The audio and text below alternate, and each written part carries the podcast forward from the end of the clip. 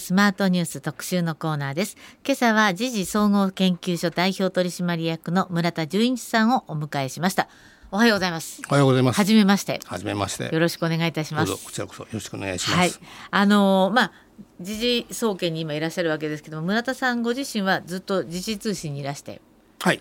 政治部とか、はい、あ政治部政治畑が多かったんですか？そうですね。ほとんど政治部ですね。ですか。その後はあのマスメディア総合本部といって、はい、あの新聞社やテレビ局がこのラジオ局も担当してたんですね。経営担当あのラジオ日本スマートニュース始まった頃からもすごいお世話になったと伺っておりますけども、ありがとうございます。そしてワシントンもいらっしゃって、三年半ぐらいですかね。これないつ年いつ頃ですか？あの二千一年のあはい二千一年のナイレブンあの九月十一日の約二週間前に赴任したんですよ。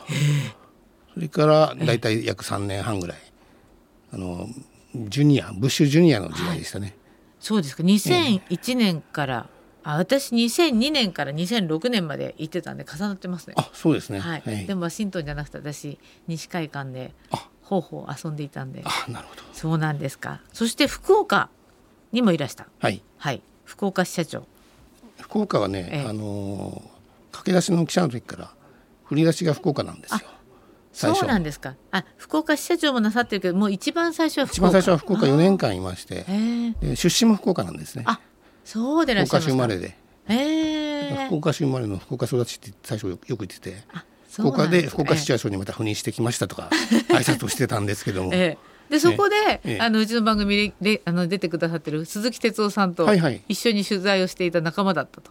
はいはい、えー、あ駆け出しの記者の時に、はい鈴木さんもあの福岡県警の記者クラブにおられて、はい、まあ、私のまあ大先輩で非常にお世話になったというかそうなんですか、え政治部でもこちらの鈴木さんまた来られて、えまあ、現場でよくお会いしました。じゃああのいい仲間というかライバル先輩。大先輩です。もう頭上がらないそうですか、で今は時事総合研究所にいらしてこう講演なさったり。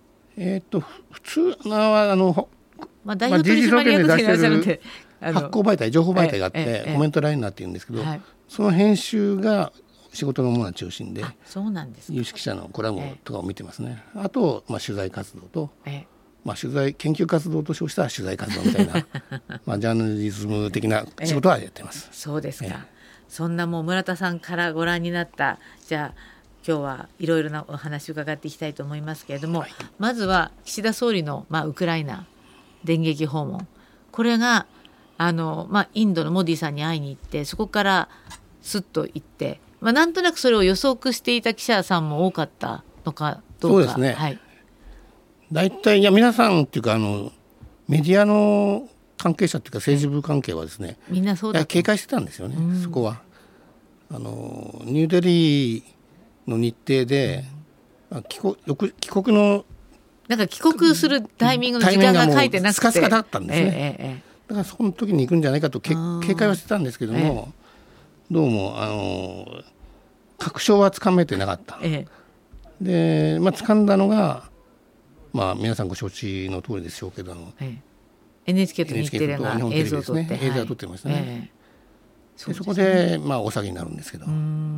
でもあのアメリカのバイデンさんは、えー、2社連れて行きましたね。通信と紙を連れて、えーえ。ー、ああいうことは日本政府ってなかなかしないんですかね。だから我々もどうするのかなと思ってて、えー、えー、いわゆるなんまあ、誘拐の時によくやる報道協定みたいなのを結ぶのかなと、はい、で時事通信と共同通信って総理番記者っていうのをずっとこう貼り付けているんですけども、はいはい。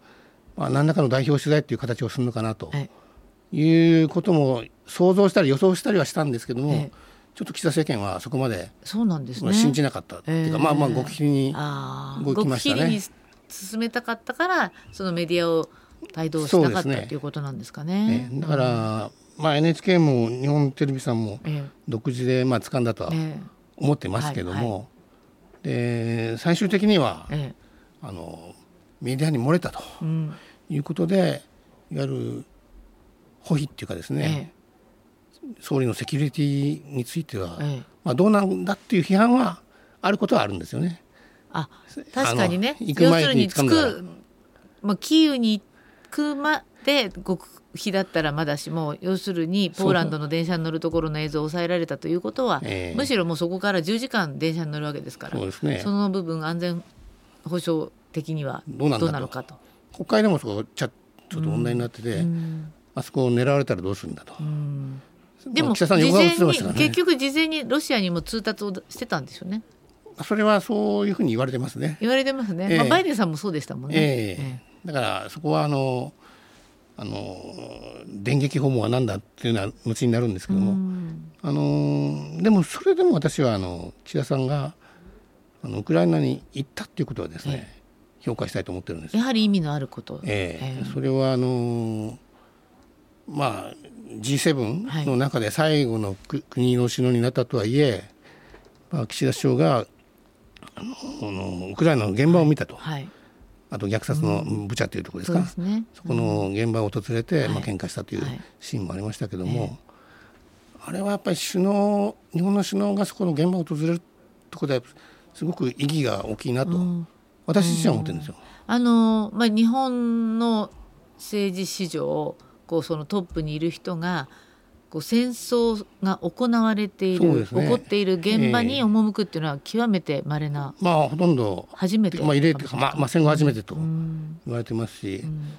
で私の好きな言葉で「あの百聞は一見にしかず」っていう言葉がありまして、はい、これ岸田さんそれ実践したなと。ああえー、ことはね、あの私ずっと岸田さんあの批判ばっかりしてたんですけども あの書くものを叩いてばっかりいたんですけど村田さんご自身が。あの岸田さん政権になる前も、はい。ええ。なってからも、ええあのつまらん政治家だなと思ってたことはあったんですよ。はい。なも面白くないしですね。えで期待もちょっとあまりしてなかったんですけど、今回初めてね評価してるっていうぐらいに評価してるんですよ。でもやっぱり村田さんのそういう思いというのが同じような思いを持っている有権者が多いのか今回、えーの世論調査で、うん、まだ時事は出していらっしゃらないかもしれませんけれども。なんか見たらそう。どこだっけな。日経なんかはウクライナそうそう訪問評価71%そうそうでしたそうでした。ましたしえ。他の調査でもどっかかな、あのえ、だ結構評価が評価して、そしてそのまま内閣支持率も上がってきているというそんな状況ですもんね。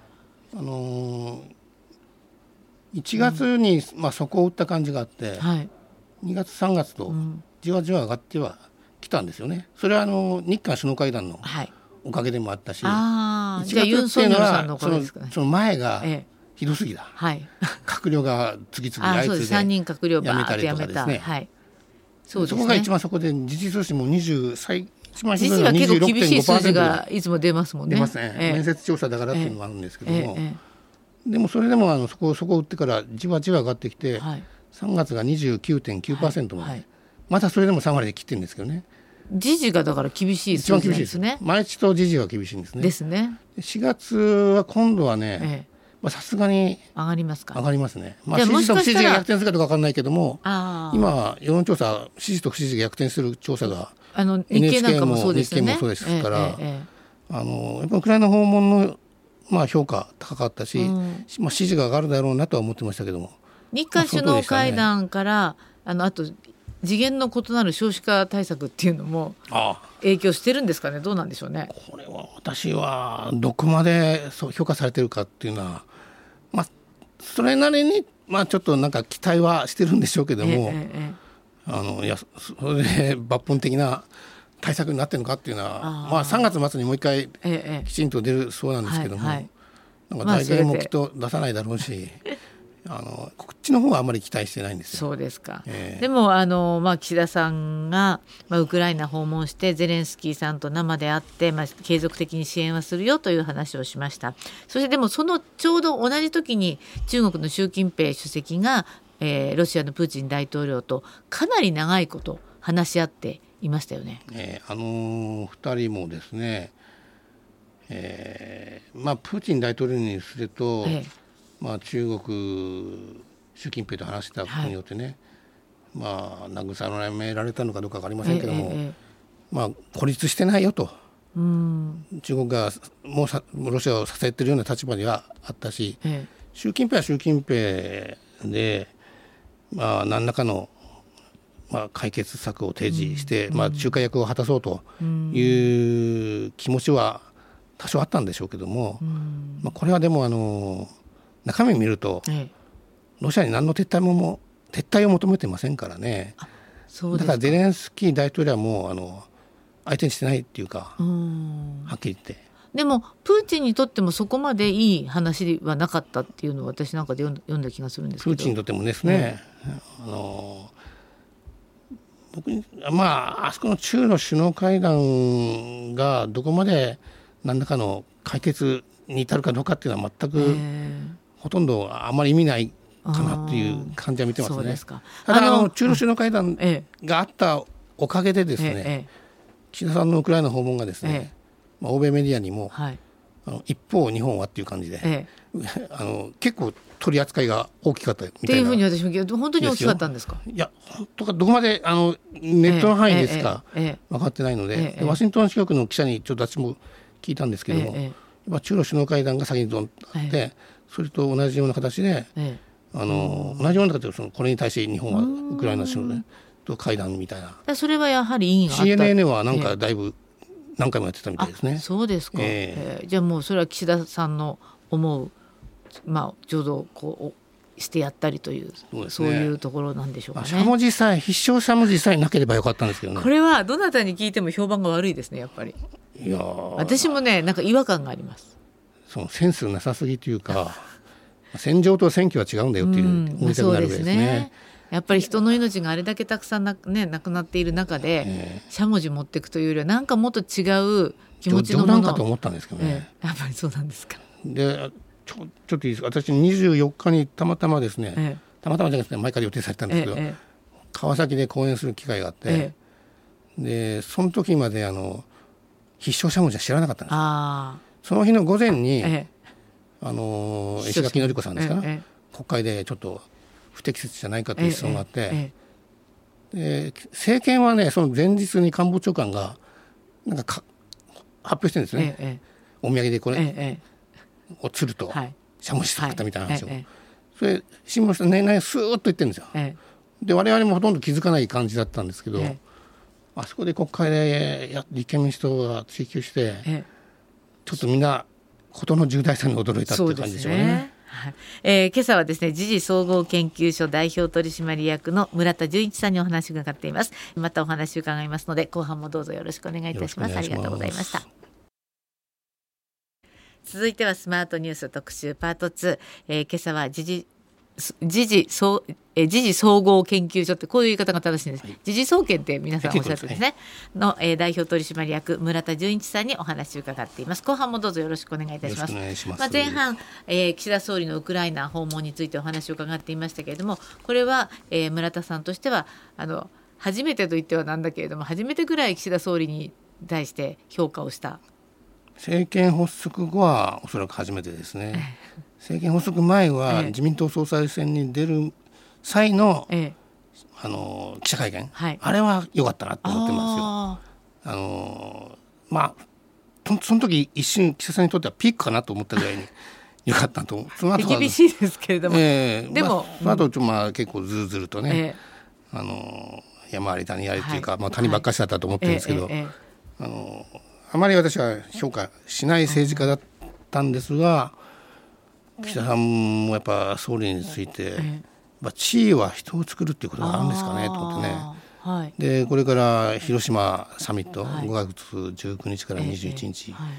もうそれは外交の季節になってですね、えーますます支持が上がる可能性がある、可能性がしかもあるだけ。ご本人外務大臣長かったですから、ええ。外交の岸田を自負していらっしゃるわけでしょ？うん、まあそれはあの自負するのはいいんですけど あの頃はでも安倍さんがいましたからね。結局安倍さんが三だから外相はあまり目立たなかった、目立たなかったですね。どちらかというと。えええ。やっぱ安倍外交だったんですよ。ええ。で今朝はまあ長いことやっててでも外務省にはやっぱりお知り合いというかですね、まあ、部下たくさんいましたから今の外務省の人たちがある意味でやっぱ岸田さんをすごく支えてる感じがしますね。あ、そうですか。でこれはまあちょっと朝日の報道だったんですけどやっぱりひあのウクライナに行きたいとえ思うのはね当然なんですよ。ええ。やっぱそう G7 の議長国えとしてはいはい。現場見たいと思うのは、え。でバイデンがバイデン大統領が行って自分だけが行ってないとはい。いうのは立ち場所はやっぱりまずいですよ、うんだから何とかしろとえいう指示を出すのは当然で、ええ。その中であの要するに調整できなかったら外務省なんていらないっていう言葉を言ったらしいと。あそんな強気な発という言をする発方なんだ。言がその新聞の中にまあちょっとあって、ええちょっと私は直接聞いたわけじゃないですけども、ええええあ岸田さんもそんなこと言うんだなと、初めてね指導者としてん。なんか顔が見えたような気がして、ええいやもしかしたらこれからええ。変わるんじゃないかなと。期待を持って期待はしますけども、うん。今までずっと期待したらすぐ裏切られたき たこと多いんですよ。ええ。これ語ると長くなるんええですけど、ええ例えばどんな方の時に？そうですね。菅さんはどうですか？あ菅さんですか、はい。あ菅さんはですね、あのあれ言うとですね あ菅さんは今もちろんキーパーソンであるんですけども、まあ、総理時代はえなかなかね、ええ。あのえ厳しい状況でしたね。ちょっとあの、まあ、発信力っていう意味では、えええやっえ。ええぱ今一つ足りなかだったかな。き菅さんってむしろ総理大臣を辞めて今の方がうん。なんかこう評価がまあ存在感はありますけどね。存在感、まあ縁の下の力持ちタイプなんですかね。うん。表にこう出て、まあ、総理ってあのよく言われるんですけど風圧もろに浴びますからね。風を。はいそこにどこでだけ耐えれるかと。で誰かが言ってましたけどやっぱ総理に最もやっぱ必要なのは国民との対話えコミュニケーションえ力とか言うけども、はいはいはいそこがやっぱ菅さんちょっと足りないところがあったし、えあのなかなかえ国民の声が届かないと。うんはい。でもだからそう、うん、菅さんが逆に今度岸田さんを批判してねえ。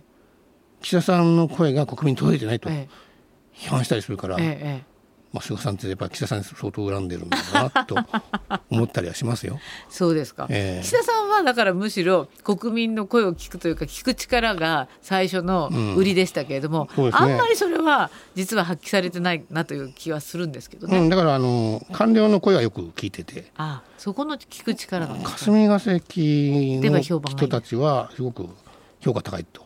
よし岸田さん何でもよく聞いてくれるとつまり霞が関の役所の人たちがやりやすいんですよ。こう作った案をうん。売り込みに行くと、割とそれに乗ってくれるってこと何でもなん聞いてとりあえず何でも聞いてくれると。防衛費倍増もそこですか？まあ、それも当然あるでしょうね。あであのーまあ、これもねあんまり強く言うともうあのー私もー村田さんが良くない風圧か？ら浴びちゃまあいいんうんでかですすけど まああの原発にしてもねええ。あはいはい、再稼働問題というか、まあ、新規ええ、新規増設増まで。設とか、はあと延長ですね、はいはい。運転期間いの、はいはい、まあ、60 60年年。超もできるようにはい。えなった話があるじゃないですか、はいはい。まあ、去年から。これすごい大きな転換なのにいつの間にか決まってましたよ。原発の大転方針の大転換って言われてますよね。ええまあこれ私ちょっと長年あの小泉純一郎さんという元首相をウはいはい。ォッチしてるんですけども、ええまあ、時々あの、まあ、何度か講演の原稿も書いたりして、えあの小泉さんの脱原発の主張にはですね、非常に感銘を受けてるっていうかですね、ええまあ、支持してるですよ。はい。でで岸田さんのその原発方針の大転換はい。について小泉さんにええ。あのちょっとはい。ご意見を伺ったところですね、やっぱ小泉さんはもうすかさず経産省の言いなりじゃないかと。あああ言いなりっていうことがねええ。一番わかりやすいかなと。割とね、ええ。あの岸田さんってその本当に何が自分でしたいのかっていうのが分かんない人だったんですよ。ええ。ところがでもこういろいろこう話を聞いて、だんだん下からもう積み上げてボタンアップすることによって自分はあこれをややんなきゃいけないんだなとうん。いうふうにこうだんだん目覚めてきてるのかなという気はします。ただでもそれはあの役所からのええ。意見提言みたいなのをこう吸い上げて、ええ。まあ、やってるっていうことになるとまさに、まあ、経産省原発をずっとこれからも維持していきたい。今度新規増設もしたいということになると、まあ、経産省の言いなりじゃないかと。うん。計算違いしてるとかね、小泉さん言うんですけど泉さんは怒ってらっしゃる、うん。うん。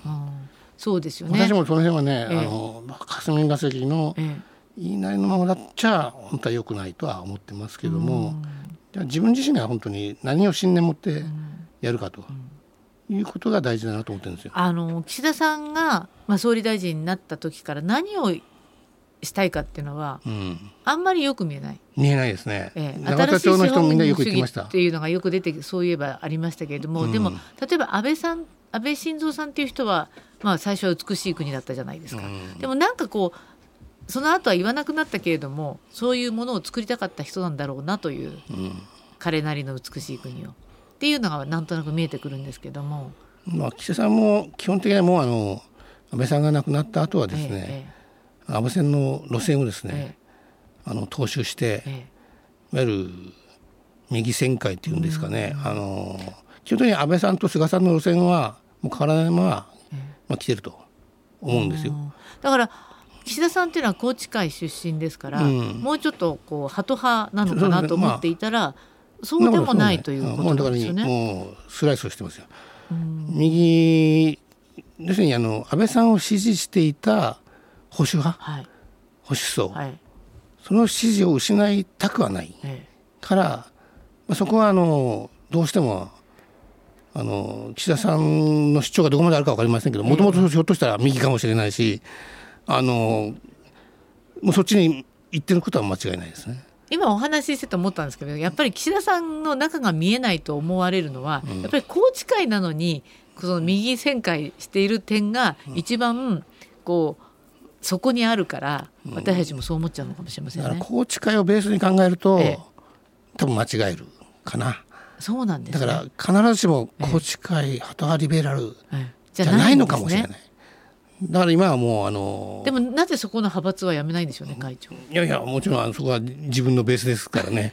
でもかでも総理大臣って結構皆さん辞めるんでしょ？あそういうあのー、席を外す、はい、席を外す。一時会長職をね、はい、あの辞めて、あのその派閥には普通は寄り付かないんですけど、岸田さんはだからそこで、まあ、依存してるっていうか頼ってるっていうかですね、その姿勢はちょっとあのどうなんだと。それそれ菅さんが批判したところですね。そうですよね、えー、もしあの菅さんがそれあの会長職を一時辞任すると、うん、林さんになっちゃうんですか？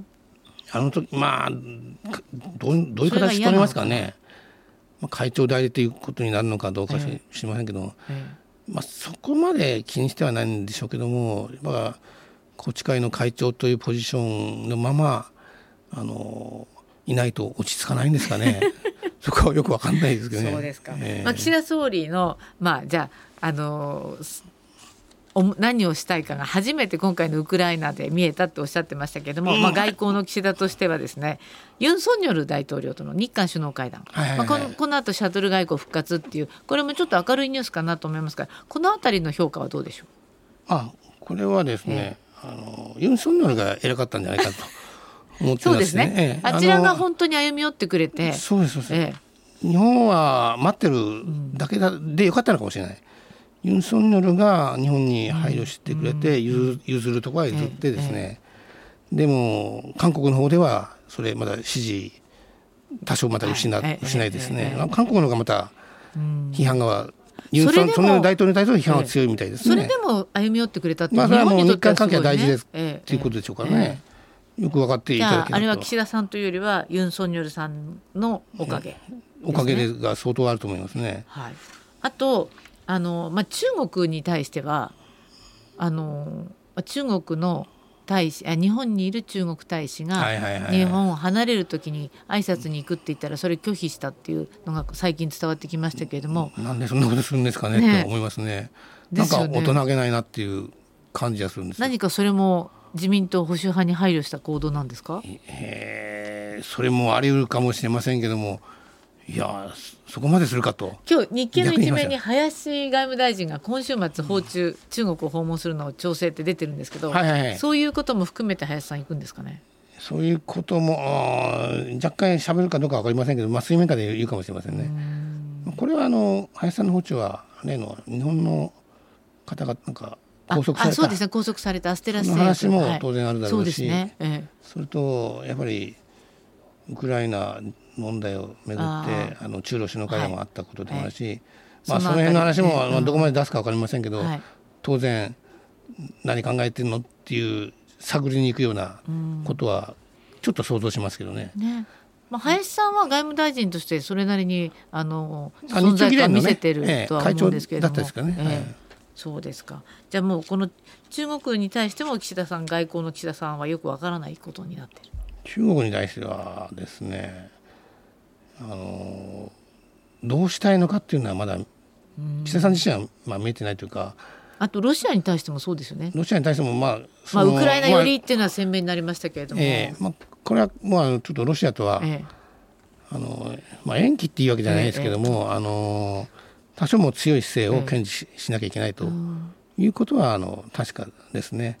それはもうプーチンに対するあの、まあ、敵対とまでは本当は、まあまあ、ほとんど敵対姿勢を示しているとロシア側は当然受け止めますしね、必勝ってウクライナに送ってそうですね。送ってるわけですすかららね、ね。うん、でまあ対ロ外交はもう,、もうちょっともうドツボですよ。ドツボですえね。ーちょっと見通しはもう立たないし、まあ、それでもあの人道面とかね、あのまあ、漁船で亡くなった方とかねねあると。ありますね。ね。だからエネルギー関係もね、あのそれはつながなきゃいけないところは、うん。ロシアとはありますからね。そこは完全に断ち切るわけにはいかない。いかないんですよね。ね外交の難しいところですねしれませんけどもね。ちょお時間が全然なくなっちゃったところに今気が気がつきましたが、岸田さん5月に G7 サミット議長やります。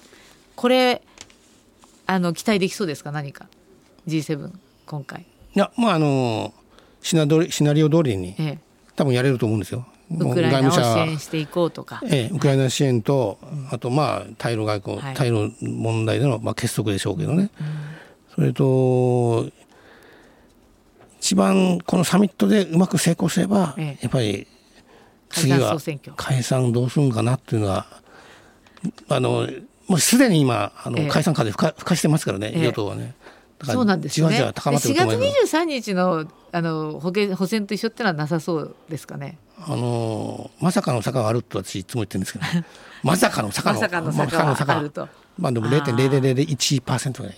あ、そうですぜか。100%ないって誰も何も言えませんからね。でもや、まあいや、警戒してる人は警戒してますよ。